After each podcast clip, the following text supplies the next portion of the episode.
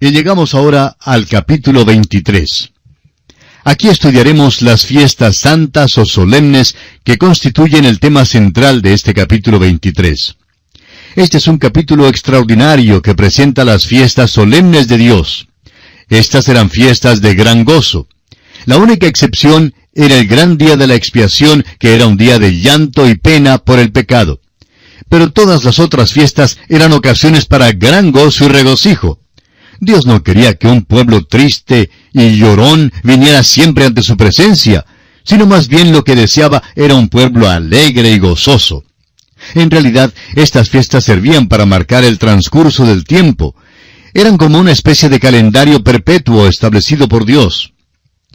El comentador bíblico Lange explica que la palabra que se traduce como fiestas significa en el hebreo original un tiempo señalado o asignado. Y así quizá podríamos decir que estas fiestas en el calendario hebreo eran tiempos santos. Los detalles de la mayoría de estas fiestas aparecen en forma mucho más completa en otros pasajes de las Escrituras que estudiaremos más adelante. Lo que tenemos en este capítulo es una lista de estas fiestas según cierto orden metódico y que cumple cierto propósito. En primer lugar, notemos que aparece aquí una lista de siete fiestas, sin contarse el día de reposo que se menciona en primer lugar. Realmente, el día de reposo no era una fiesta, sino más bien una base para la medición del transcurso del tiempo. Ahora es sumamente interesante notar el papel que juega el número siete en la medición del tiempo y en la determinación de las fiestas hebreas. En realidad, el número siete tiene tanta importancia en este capítulo como la tiene en el libro de Apocalipsis. Notemos, por ejemplo, que el día de reposo era el séptimo día. El Pentecostés se celebraba en la séptima semana. El día de la expiación era precedido por la séptima luna nueva. La fiesta de los tabernáculos caía en el séptimo mes y comprendía siete días. Notaremos además la intervención del número 7 más adelante en nuestro estudio del año de reposo y el año de jubileo que veremos en el capítulo 25. Estos días de fiesta cumplían una doble función, una función práctica y una función profética. En el nivel práctico, cumplían una función tanto social como comercial.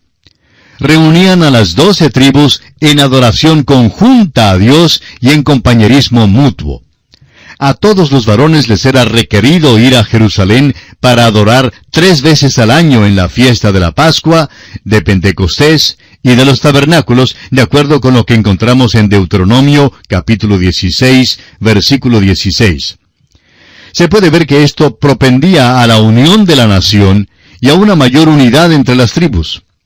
Los israelitas llegaban de todas partes del reino e intercambiaban sus ideas tanto como sus mercancías.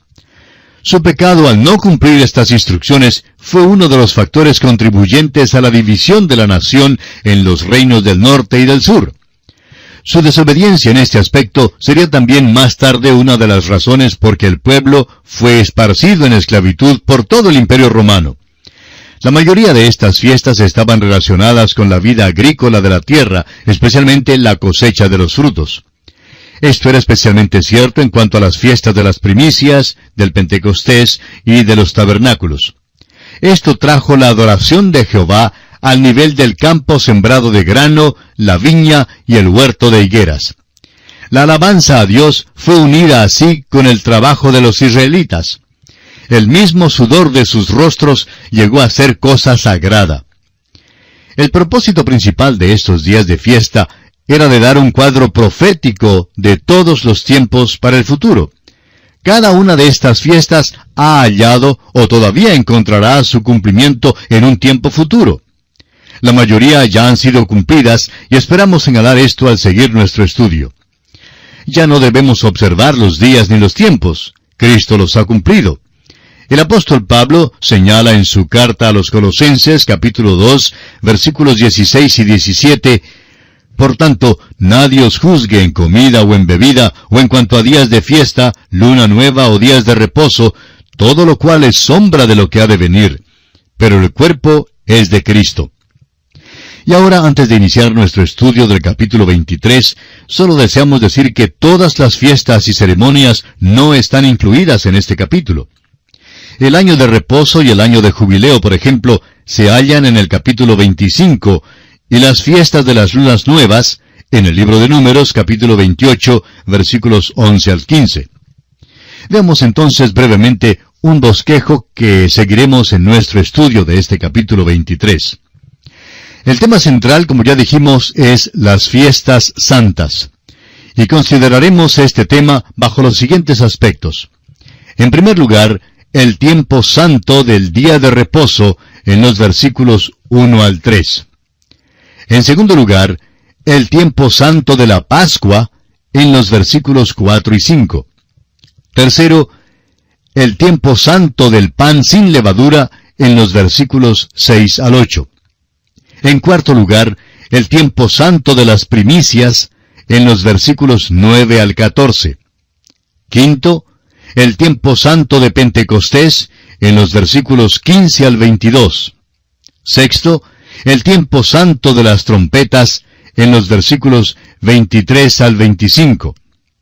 En séptimo lugar, el tiempo santo del gran día de la expiación en los versículos 26 al 32.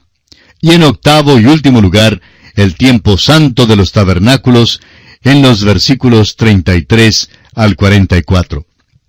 Comencemos pues con el primer aspecto, el tiempo santo del día de reposo. Leamos los primeros tres versículos de este capítulo 23 de Levítico. Habló Jehová a Moisés diciendo, Habla a los hijos de Israel y diles, Las fiestas solemnes de Jehová, las cuales proclamaréis como santas convocaciones, serán estas. Seis días se trabajará, mas el séptimo día será de reposo, santa convocación. Ningún trabajo haréis. Día de reposo es de Jehová en donde quiera que habitéis. Notará usted al seguir nuestro estudio de este libro que Dios siempre dirige sus instrucciones a determinadas personas. Y es bueno que notemos las personas a quienes va dirigida la instrucción. Le habla a Moisés porque él era el legislador, y él a su turno debía dar estas instrucciones al pueblo. Aunque las fiestas tenían que ver con el tabernáculo, los sacerdotes no son mencionados aquí en forma específica los israelitas debían reunirse y las fiestas debían concordar con el calendario anual de Israel. Cada uno de estos tiempos santos tenía cierto énfasis particular y peculiar. Aquí veremos en forma completa y profética el trato que tiene reservado Dios para este mundo en el marco del tiempo. Así, cada fiesta era típica de algún gran evento en el programa de Dios para el mundo. La Pascua simbolizaba la crucifixión y la muerte de Cristo. Los panes sin levadura representaban la comunión que tenemos con Cristo por su muerte. La fiesta de las primicias profetizaba la resurrección de Cristo y el Pentecostés el principio de la iglesia. La fiesta de las trompetas prometía al pueblo de Israel que Cristo volvería algún día a la tierra prometida. El gran día de la expiación representaba la obra de Cristo por nosotros en la cruz y la fiesta de los tabernáculos señalaba el tiempo cuando Israel habitará definitivamente en la tierra prometida. El día semanal de reposo no se puede designar propiamente como uno de los días de fiesta especiales para el pueblo hebreo. Es premosaico y data de la creación original. Fue repetido a Israel y en Deuteronomio encontramos un motivo adicional para su observación. Leemos en Deuteronomio capítulo 5 versículo 15, Acuérdate que fuiste siervo en tierra de Egipto, y que Jehová tu Dios te sacó de allá con mano fuerte y brazo extendido, por lo cual Jehová tu Dios te ha mandado que guardes el día de reposo. Cuando eran esclavos en Egipto, los israelitas tenían que trabajar todos los días. Pero ahora el día de reposo se vinculaba con su liberación. Por eso debían separar un día de cada siete para adorar a Dios, en el cual debía haber un cese completo de todo trabajo y actividad. La iglesia primitiva también separó un día de la semana, y el día que escogieron fue el domingo, el primer día de la semana, porque ese fue el día en que nuestro Señor resucitó de los muertos. Ese es el día cuando nos fue dada la salvación completa.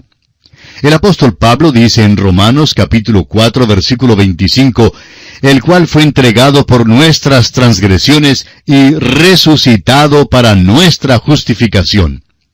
El día de reposo pertenece a la vieja creación, pero nosotros pertenecemos a la nueva creación. El apóstol Pablo en su segunda carta a los Corintios capítulo 5 versículo 17 señala, de modo que si alguno está en Cristo, nueva criatura es, es decir, nueva creación es. Amigo oyente, honramos a Cristo apartando el primer día de la semana. Y aquí tenemos que detenernos en esta ocasión porque nuestro tiempo se ha agotado. Será pues Dios mediante hasta nuestro próximo programa, es nuestra ferviente oración que el Señor le bendiga ricamente. Continuamos hoy, amigo oyente, nuestro viaje por el libro de Levítico. En nuestro programa anterior estábamos considerando los tiempos santos y el día de reposo, que es el primer aspecto dentro del tema central de las fiestas santas en este capítulo 23 de Levítico. Y decíamos que el día semanal de reposo no se puede designar propiamente como uno de los días de fiesta especiales para el pueblo hebreo, porque es premosaico y data de la creación original. Mencionamos también que cuando los israelitas eran esclavos en Egipto, tenían que trabajar todos los días. Pero ahora el día de reposo se vinculaba con su liberación. Por eso debían separar un día de cada siete para adorar a Dios, en el cual debía haber un cese completo de toda actividad y trabajo. Además, dijimos que la iglesia primitiva igualmente separó un día de la semana, y el día que escogieron fue el domingo, el primer día de la semana porque en ese día fue cuando nuestro Señor Jesucristo resucitó de entre los muertos. Ese es el día cuando nos fue dada la salvación completa. El apóstol Pablo dice en su carta a los Romanos, capítulo 4, versículo 25, el cual fue entregado por nuestras transgresiones y resucitado para nuestra justificación. El día de reposo pertenece a la vieja creación, pero nosotros pertenecemos a la nueva creación, como dice Pablo en su segunda carta a los Corintios, capítulo 5, versículo 17. De modo que si alguno está en Cristo, nueva criatura es, es decir, nueva creación es. Las cosas viejas pasaron, he aquí todas son hechas nuevas. Honramos a Cristo, amigo oyente, apartando el primer día de la semana. El día de reposo era como una especie de metro graduado para medir el tiempo para Israel. Hablaba de la cesación de todo trabajo y actividad y al mismo tiempo anticipaba una nueva semana, cuando habría una nueva creación. También fue profético el día de reposo en el hecho que anticipaba la redención. El hombre perdió su reposo en la primera creación, pero ahora el reposo se puede obtener por medio de la redención. El escritor a los Hebreos nos dice en el capítulo 4 de su carta, versículos 9 al 11, Por tanto, queda un reposo para el pueblo de Dios, porque el que ha entrado en su reposo, también ha reposado de sus obras como Dios de las suyas. Procuremos, pues, entrar en aquel reposo para que ninguno caiga en semejante ejemplo de desobediencia.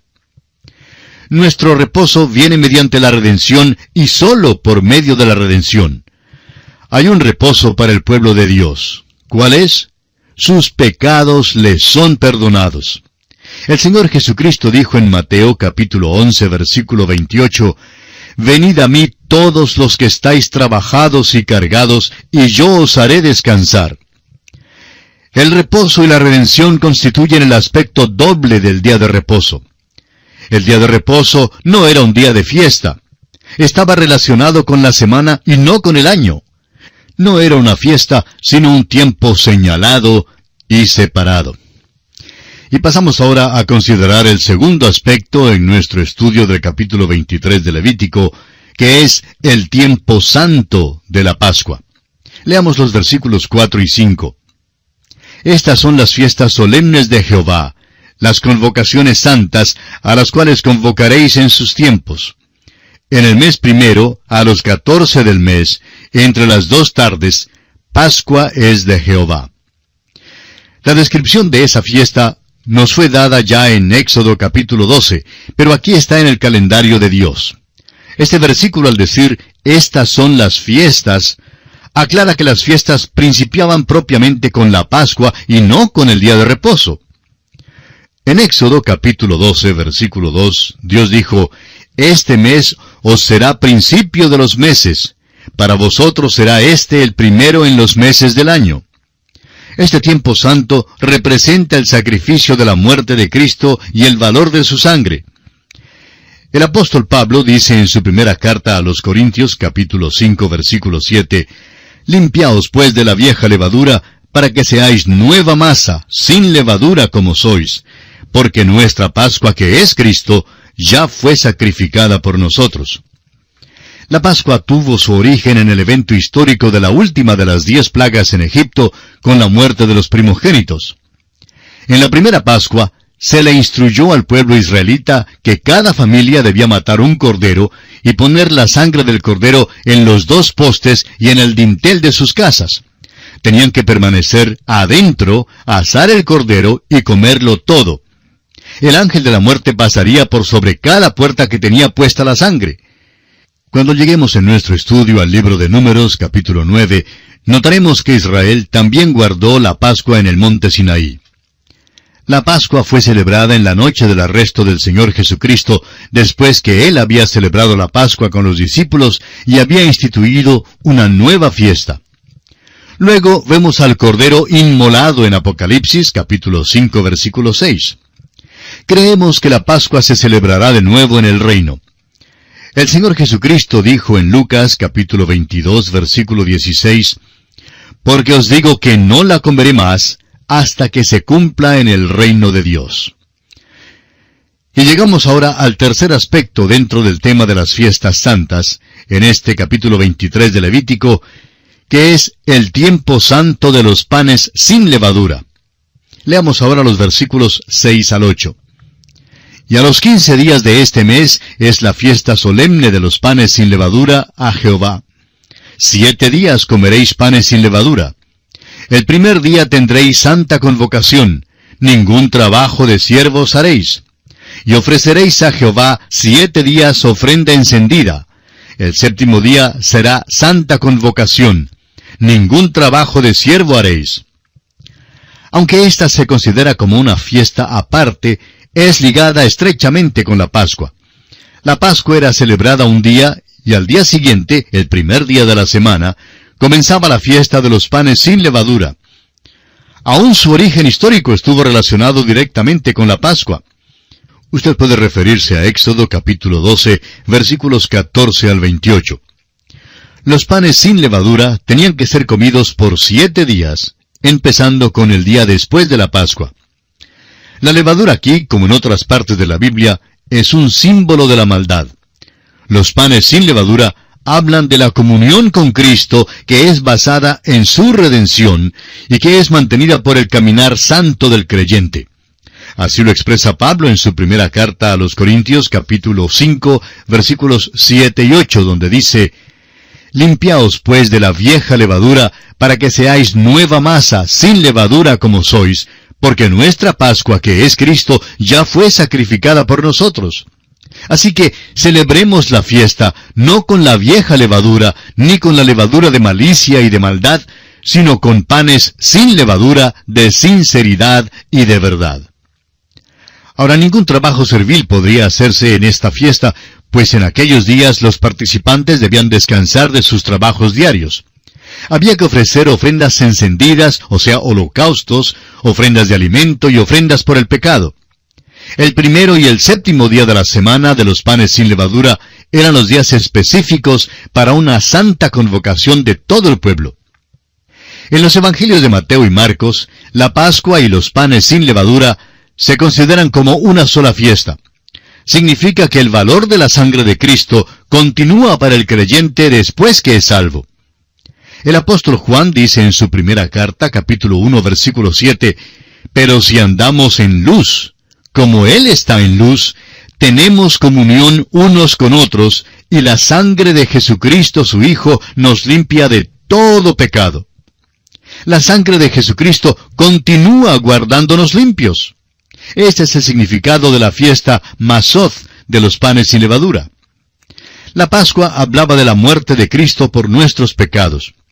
Ahora, después de su muerte, debemos mantener nuestra comunión con Él sobre la base de que Él murió por nosotros.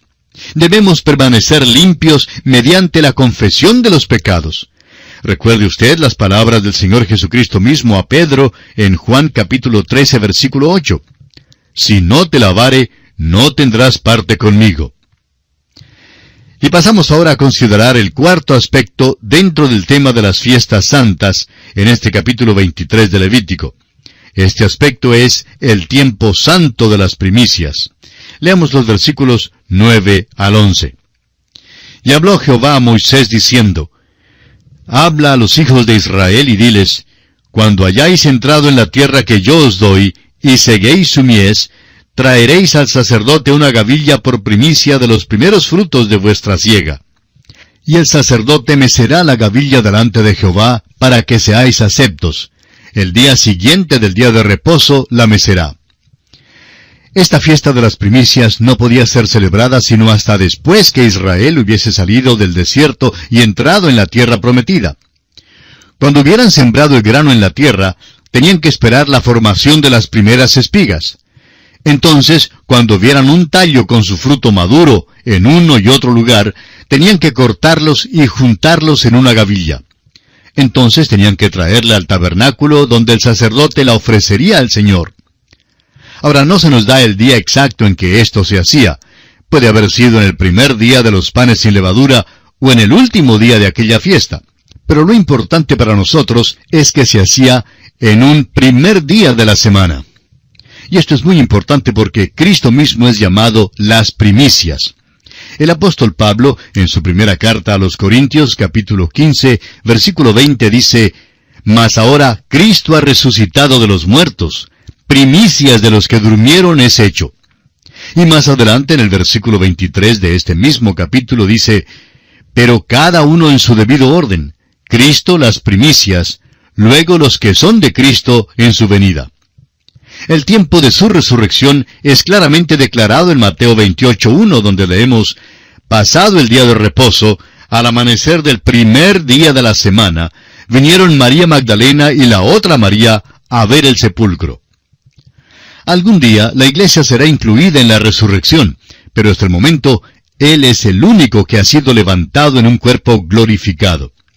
En el arrebatamiento de la iglesia, todos resucitarán. Habrá una salida de las tumbas exactamente como Cristo salió. Él es las primicias, luego saldrán los que son de Cristo en su venida. El mismo Señor Jesucristo declaró en Juan capítulo 12 versículo 24, De cierto, de cierto os digo, que si el grano de trigo no cae en la tierra y muere, queda solo, pero si muere, lleva mucho fruto. Amigo oyente, lo que todo esto enseña es que la ofrenda de las primicias indicaba que seguiría la cosecha. Continuemos ahora leyendo los versículos 12 al 14 de este capítulo 23 de Levítico. Y el día que ofrezcáis la gavilla, ofreceréis un cordero de un año sin defecto en holocausto a Jehová. Su ofrenda será dos décimas de efa de flor de harina amasada con aceite, ofrenda encendida a Jehová en olor gratísimo y su libación será de vino, la cuarta parte de un hin. No comeréis pan, ni grano tostado, ni espiga fresca, hasta este mismo día, hasta que hayáis ofrecido la ofrenda de vuestro Dios. Estatuto perpetuo es por vuestras edades en donde quiera que habitéis. Lo primero que notamos aquí son las ofrendas que acompañaban la celebración de este día. Pero vemos que no se incluye ninguna ofrenda por el pecado, porque más tarde sería incluida en la muerte de Cristo. Fue entonces cuando Él arregló la cuestión del pecado.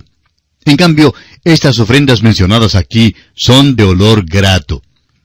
El apóstol Pablo en su segunda carta a los Corintios capítulo 5 versículo 21 dice, Al que no conoció pecado, por nosotros lo hizo pecado, para que nosotros fuésemos hechos justicia de Dios en él.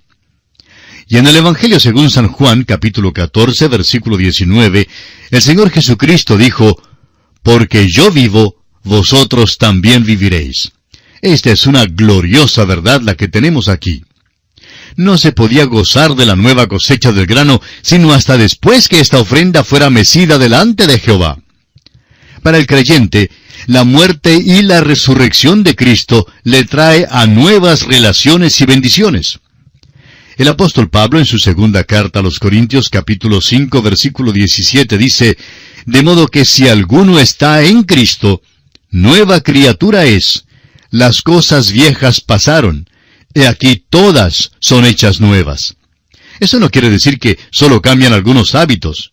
Significa que somos sacados o apartados del viejo Adán y somos entonces unidos al Señor Jesucristo.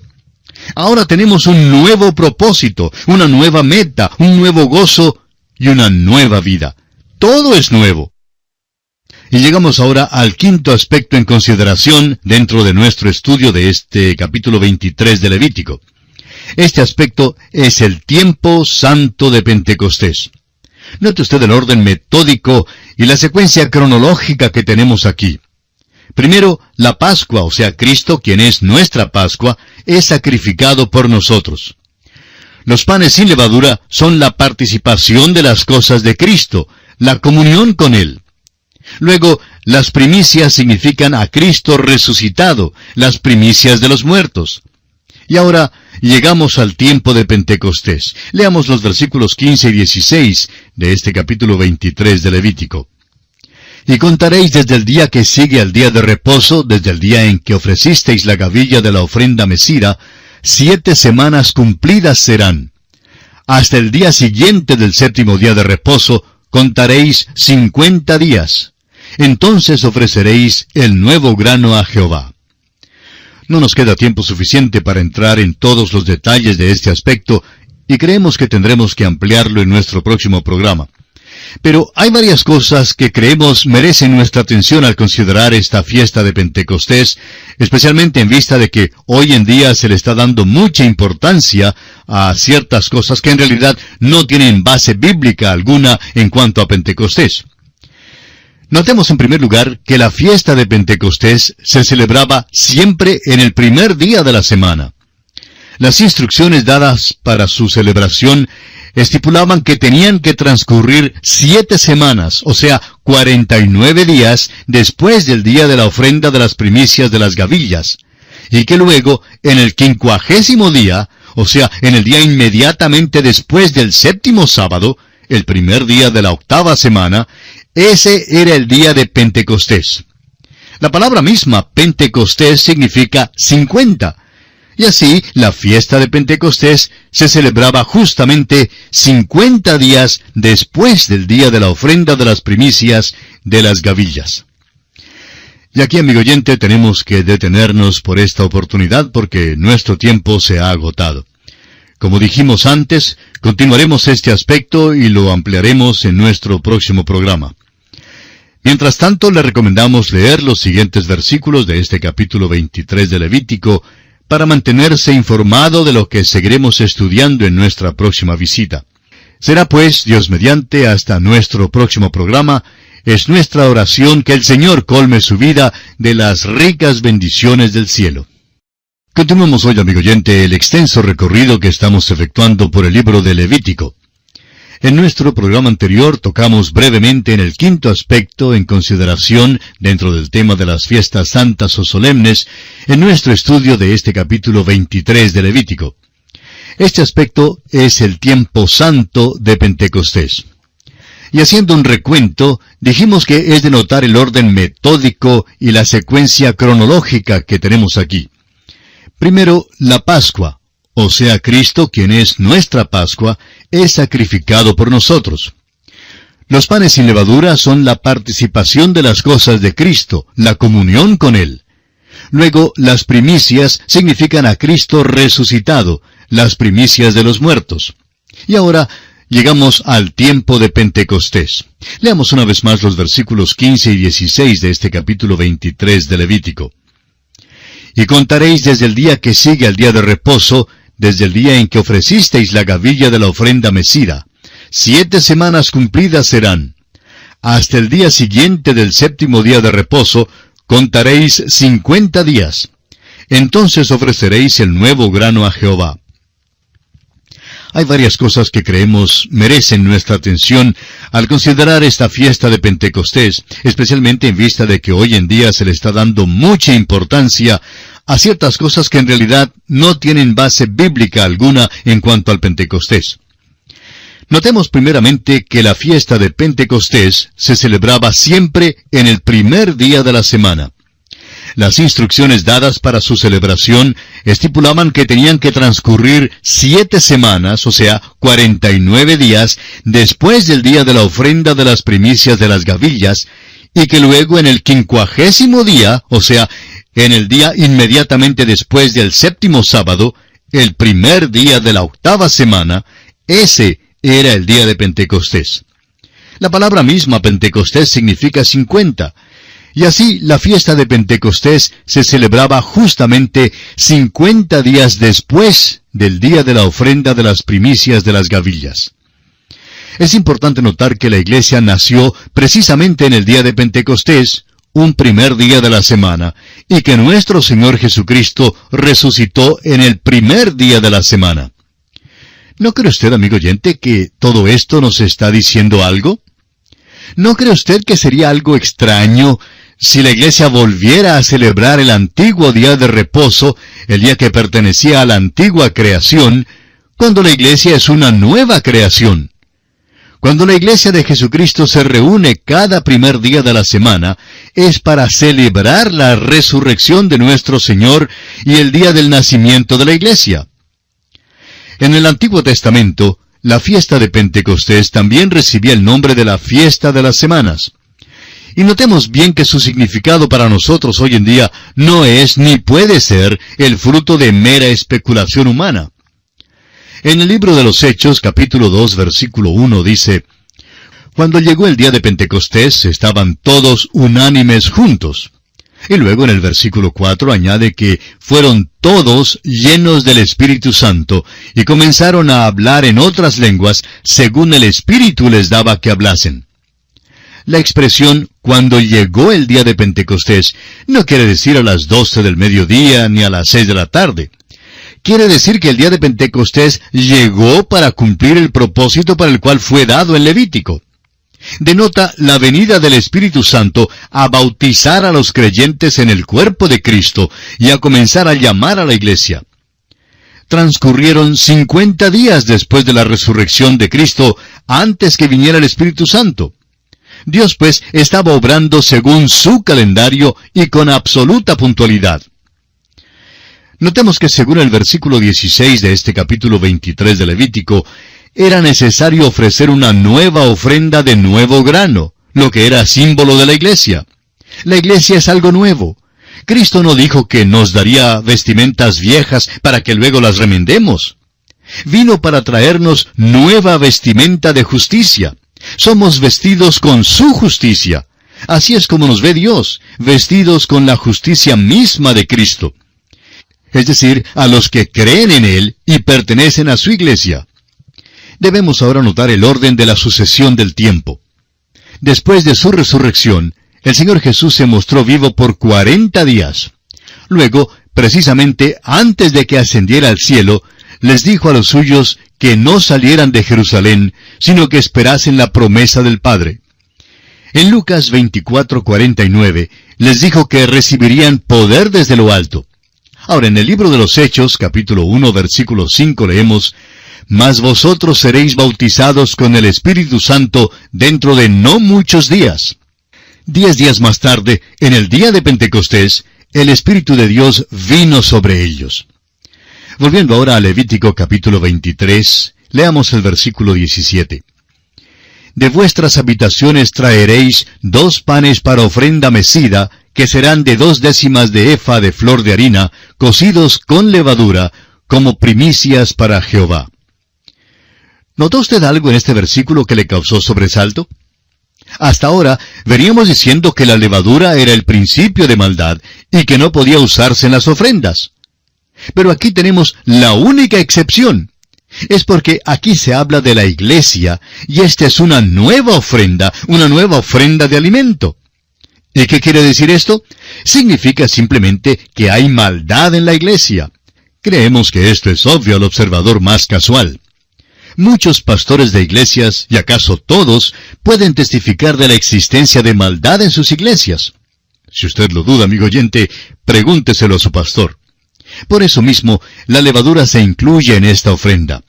Esto habla de la iglesia visible acá en la tierra. La iglesia como la ve usted y como la veo yo, hay maldad en ella. El Señor sabía eso mucho antes de que la iglesia jamás existiera. Leamos ahora los versículos 18 al 20 de este capítulo 23 de Levítico. Y ofreceréis con el pan siete corderos de un año sin defecto, un becerro de la vacada y dos carneros. Serán holocausto a Jehová, con su ofrenda y sus libaciones, ofrenda encendida de olor grato para Jehová. Ofreceréis además un macho cabrío por expiación, y dos corderos de un año en sacrificio de ofrenda de paz. Y el sacerdote los presentará como ofrenda mecida delante de Jehová, con el pan de las primicias y los dos corderos. Serán cosa sagrada a Jehová para el sacerdote. Todas las ofrendas tienen que ser ofrecidas en este tiempo. Todo lo que Cristo es y todo lo que Él ha hecho ha sido traspasado a la iglesia. Los creyentes pueden acercarse a Él para todo. En primer lugar, pueden venir a Él para obtener la salvación. Pueden también venir a Él para recibir ayuda y para experimentar su misericordia, para obtener simpatía y recibir su consuelo. Pueden venir en todas las situaciones de la vida pues todas las ofrendas fueron hechas en este tiempo de Pentecostés. Es muy interesante ver cómo el Señor en estos cuadros nos está dando algunas de las verdades más grandes. Hace uso de cuadros en lugar de fríos términos filosóficos y teológicos. Veamos ahora el versículo 21 de este capítulo 23 de Levítico. Y convocaréis en este mismo día santa convocación. Ningún trabajo de siervos haréis, estatuto perpetuo en donde quiera que habitéis por vuestras generaciones. Notemos aquí que debían reposar en aquel día y cesar todos sus trabajos, toda actividad. Eso es lo que usted y yo debemos hacer cuando acudimos a Cristo. El apóstol Pablo en su carta a Tito capítulo 3 versículo 5 dice, Nos salvó no por obras de justicia que nosotros hubiéramos hecho, sino por su misericordia, por el lavamiento de la regeneración y por la renovación en el Espíritu Santo. Leamos ahora el versículo 22 de este capítulo 23 de Levítico. Cuando segareis la mies de vuestra tierra, no segaréis hasta el último rincón de ella, ni espigarás tu siega. Para el pobre y para el extranjero la dejarás. Yo, Jehová vuestro Dios. El día santo fue adaptado a la tierra y sus necesidades. En medio de la celebración no podían olvidar al pobre y al extranjero. Esto presenta el lado práctico de la obra de la Iglesia y lo que debieran hacer todos los creyentes hoy en día. Hemos sido salvados por gracia y debemos tratar de proclamar la palabra de Dios a otros y serles de ayuda. Creemos que la Iglesia no tiene ningún derecho de ocuparse en cualquier servicio social en el cual no se presente el Evangelio. Debemos darle de comer a la gente necesitada y suplir su necesidad, pero junto con esto debemos presentarles el Evangelio. Debemos recordar que un hombre con la barriga vacía no estará tan ansioso de escuchar el Evangelio. Santiago tiene algunas cosas que decir en cuanto a esto. Leamos la carta de Santiago capítulo 2, versículos 14 al 20. Hermanos míos, ¿de qué aprovechará si alguno dice que tiene fe y no tiene obras? ¿Podrá la fe salvarle? Y si un hermano o una hermana están desnudos y tienen necesidad del mantenimiento de cada día, y alguno de vosotros les dice, Id en paz, calentaos y saciaos, pero no les dais las cosas que son necesarias para el cuerpo, ¿de qué aprovecha? Así también la fe, si no tiene obras, es muerta en sí misma. Pero alguno dirá, tú tienes fe y yo tengo obras. Muéstrame tu fe sin tus obras, y yo te mostraré mi fe por mis obras. Tú crees que Dios es uno, bien haces. También los demonios creen y tiemblan. Mas quieres saber, hombre vano, que la fe sin obras es muerta? Hasta aquí las palabras de Santiago. Volviendo ahora al pasaje de Levítico 23-22, Queremos señalar que esto también anticipa la gran cosecha al fin de la edad, después del arrebatamiento de la iglesia, cuando Dios se acordará de los gentiles que hayan creído durante la gran tribulación. Una vez más, Santiago, en el capítulo 1 de su carta, versículo 18, dice, Él, de su voluntad nos hizo nacer por la palabra de verdad, para que seamos primicias de sus criaturas. La iglesia primitiva era totalmente judía, y esta era sólo la primicia, pero desde entonces ha sido incrementada por una gran compañía de gentiles. Nuestro Señor Jesucristo dijo en cuanto al fin de la edad en Mateo capítulo 13 versículos 38 y 39, El campo es el mundo, la buena semilla son los hijos del reino, y la cizaña son los hijos del malo. El enemigo que la sembró es el diablo. La ciega es el fin del siglo, y los segadores son los ángeles. Este es el juicio al fin de la edad. Nuestro trabajo hoy en día es de sembrar, a veces decimos que nos faltan los segadores para la cosecha, pero en realidad es el Hijo de Dios quien segará cuando envíe a sus ángeles. Esto ocurrirá en el tiempo del juicio venidero. Nuestro trabajo ahora es el de sembrar. Los ángeles no estarán asociados en manera alguna con el arrebatamiento de la iglesia. Y lo que se está considerando aquí en cuanto a una cosecha es el juicio que viene.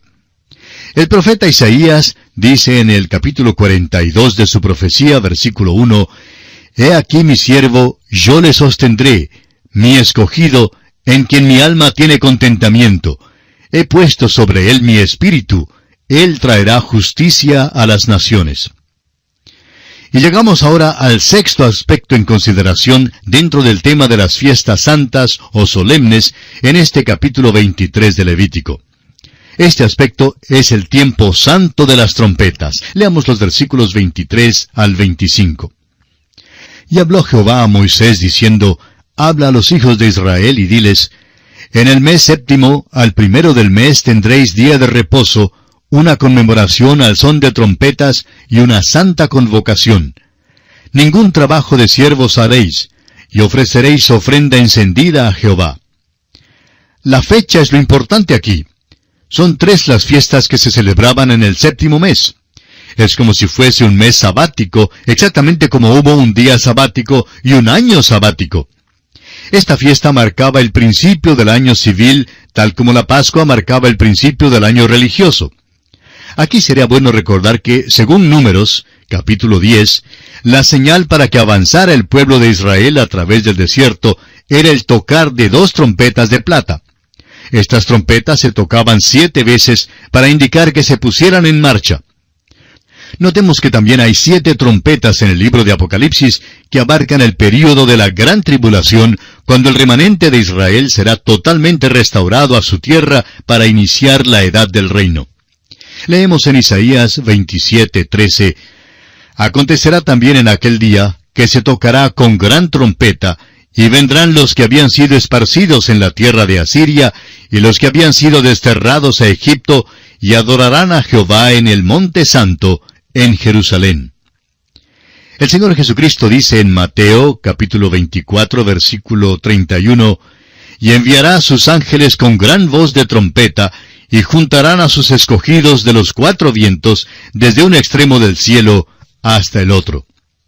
Cuando esto ocurra, amigo oyente, la iglesia ya habrá partido de la tierra, y allí oirán la voz del Señor como trompeta.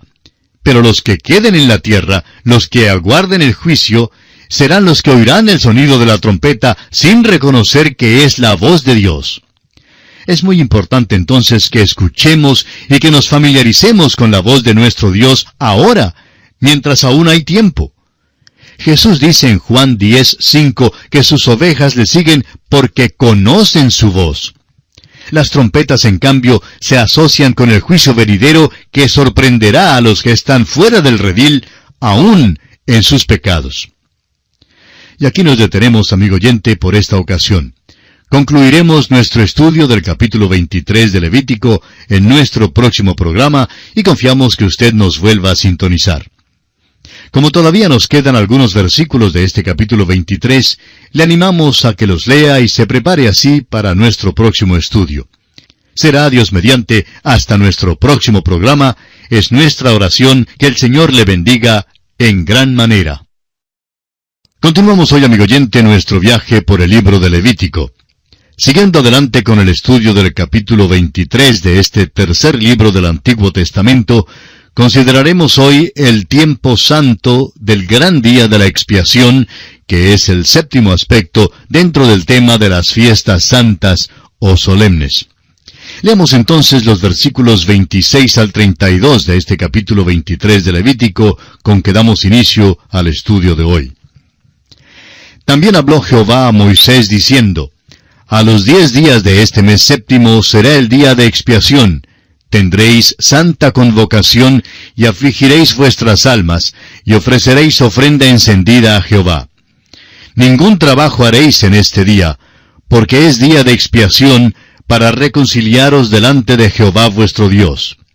Porque toda persona que no se afligiere en este mismo día será cortada de su pueblo y cualquiera persona que hiciere trabajo alguno en este día, yo destruiré a la tal persona de entre su pueblo. Ningún trabajo haréis. Estatuto perpetuo es por vuestras generaciones en donde quiera que habitéis. Día de reposo será a vosotros, y afligiréis vuestras almas, comenzando a los nueve días del mes en la tarde, de tarde a tarde guardaréis vuestro reposo. Ya estudiamos el día de la expiación en el capítulo 16. Tres veces dice que ellos afligirán sus almas. Vemos pues que este era un día solemne en vez de un día de fiesta. Había un gran contraste entre este día y todos los demás. En contraste directo, es interesante notar que la trompeta de jubileo era tocada cada 50 años en el día de la expiación y denotaba alegría y regocijo, como veremos en el capítulo 25 de este libro de Levítico. Hubo liberación completa, amigo oyente, cuando el precio fue pagado por la salvación suya y por la mía. Y esto era lo que significaba el año de jubileo. Debe haber sido un año muy glorioso. Y llegamos ahora al octavo aspecto dentro del tema de las fiestas santas o solemnes en este capítulo 23 de Levítico. Este aspecto es el tiempo santo de los tabernáculos. Leamos los versículos 33 al 36. Y habló Jehová a Moisés diciendo, Habla a los hijos de Israel y diles, A los quince días de este mes séptimo será la fiesta solemne de los tabernáculos a Jehová por siete días. El primer día habrá santa convocación, ningún trabajo de siervos haréis. Siete días ofreceréis ofrenda encendida a Jehová. El octavo día tendréis santa convocación y ofreceréis ofrenda encendida a Jehová. Es fiesta, ningún trabajo de siervos haréis. Esta es la tercera fiesta que se celebraba en el séptimo mes del año sagrado. Era un tiempo tanto de conmemoración de eventos pasados como también de pleno simbolismo profético. Era un día que venía solo unos pocos días después del gran día de la expiación. En una mirada al pasado, conmemoraba los días de viaje en el desierto cuando moraban en tabernáculos. Y mirando al futuro, esta fiesta señalaba proféticamente al tiempo cuando Dios quitará por completo el pecado de ellos y cuando morarán de nuevo con seguridad en la tierra prometida. El profeta Zacarías dice en el capítulo 12 de su profecía, versículo 10, Y derramaré sobre la casa de David y sobre los moradores de Jerusalén espíritu de gracia y de oración. Y mirarán a mí, a quien traspasaron, y llorarán como se llora por hijo unigénito, afligiéndose por él como quien se aflige por el primogénito. Y luego en el capítulo 13 de la misma profecía, versículo 1, dice Zacarías, En aquel tiempo habrá un manantial abierto para la casa de David y para los habitantes de Jerusalén, para la purificación del pecado y de la inmundicia. Y el profeta Miqueas dice en el capítulo 4 de su profecía, versículo 4, Y se sentará cada uno debajo de su vid y debajo de su higuera, y no habrá quien los amedrente, porque la boca de Jehová de los ejércitos lo ha hablado. Volviendo ahora al capítulo 23 de Levítico, leamos los versículos 37 y 38. Estas son las fiestas solemnes de Jehová, a las que convocaréis santas reuniones para ofrecer ofrenda encendida a Jehová, holocausto y ofrenda, sacrificio y libaciones, cada cosa en su tiempo, además de los días de reposo de Jehová, de vuestros dones, de todos vuestros votos y de todas vuestras ofrendas voluntarias que acostumbráis dar a Jehová. Aquí se pone un énfasis especial en los días de fiesta para revelar lo que deleita a Dios para el beneficio de su pueblo. Continuemos ahora con los versículos 39 al 44 de Levítico capítulo 23. Pero a los quince días del mes séptimo, cuando hayáis recogido el fruto de la tierra, haréis fiesta a Jehová por siete días. El primer día será de reposo, y el octavo día será también día de reposo. Y tomaréis el primer día ramas con fruto de árbol hermoso, ramas de palmeras, ramas de árboles frondosos, y sauces de los arroyos, y os regocijaréis delante de Jehová vuestro Dios por siete días. Y le haréis fiesta a Jehová por siete días cada año, será estatuto perpetuo por vuestras generaciones, en el mes séptimo la haréis. En tabernáculos habitaréis siete días. Todo natural de Israel habitará en tabernáculos, para que sepan vuestros descendientes que en tabernáculos hice yo habitar a los hijos de Israel cuando los saqué de la tierra de Egipto. Yo Jehová vuestro Dios. Así habló Moisés a los hijos de Israel sobre las fiestas solemnes de Jehová. Esta ocasión muy gozosa era celebrada después del gran día de la expiación, cuando se hacía una expiación completa por los pecados y se había recogido la cosecha y los frutos de la tierra. Tenían que morar en tabernáculos para recordarles del desierto, pero también esto servía para señalarles al futuro. En el capítulo 11 de la carta a los Hebreos se nos dice que, conforme a la fe, murieron todos estos sin haber recibido lo prometido, sino mirándolo de lejos y creyéndolo y saludándolo. Estaban anticipando aquel día cuando no morarían más en tabernáculo, como lo hicieron en el desierto, sino que entrarían en la gloriosa edad del reino milenario. Y esta es también la esperanza de esta tierra. Este tiempo santo de los tabernáculos será celebrado también durante el milenio. El profeta Zacarías nos dice en el capítulo 14 de su profecía, versículos 16 al 18, lo siguiente. Y todos los que sobrevivieren de las naciones que vinieron contra Jerusalén, subirán de año en año para adorar al Rey, a Jehová de los ejércitos, y a celebrar la fiesta de los tabernáculos. Y acontecerá que los de las familias de la tierra que no subieran a Jerusalén para adorar al Rey Jehová de los ejércitos, no vendrá sobre ellos lluvia. Y si la familia de Egipto no subiere y no viniere, sobre ellos no habrá lluvia. Vendrá la plaga con que Jehová herirá las naciones que no subieren a celebrar la fiesta de los tabernáculos. Hasta aquí la lectura. Y le aconsejamos que usted mismo lea todo el capítulo 14 de Zacarías.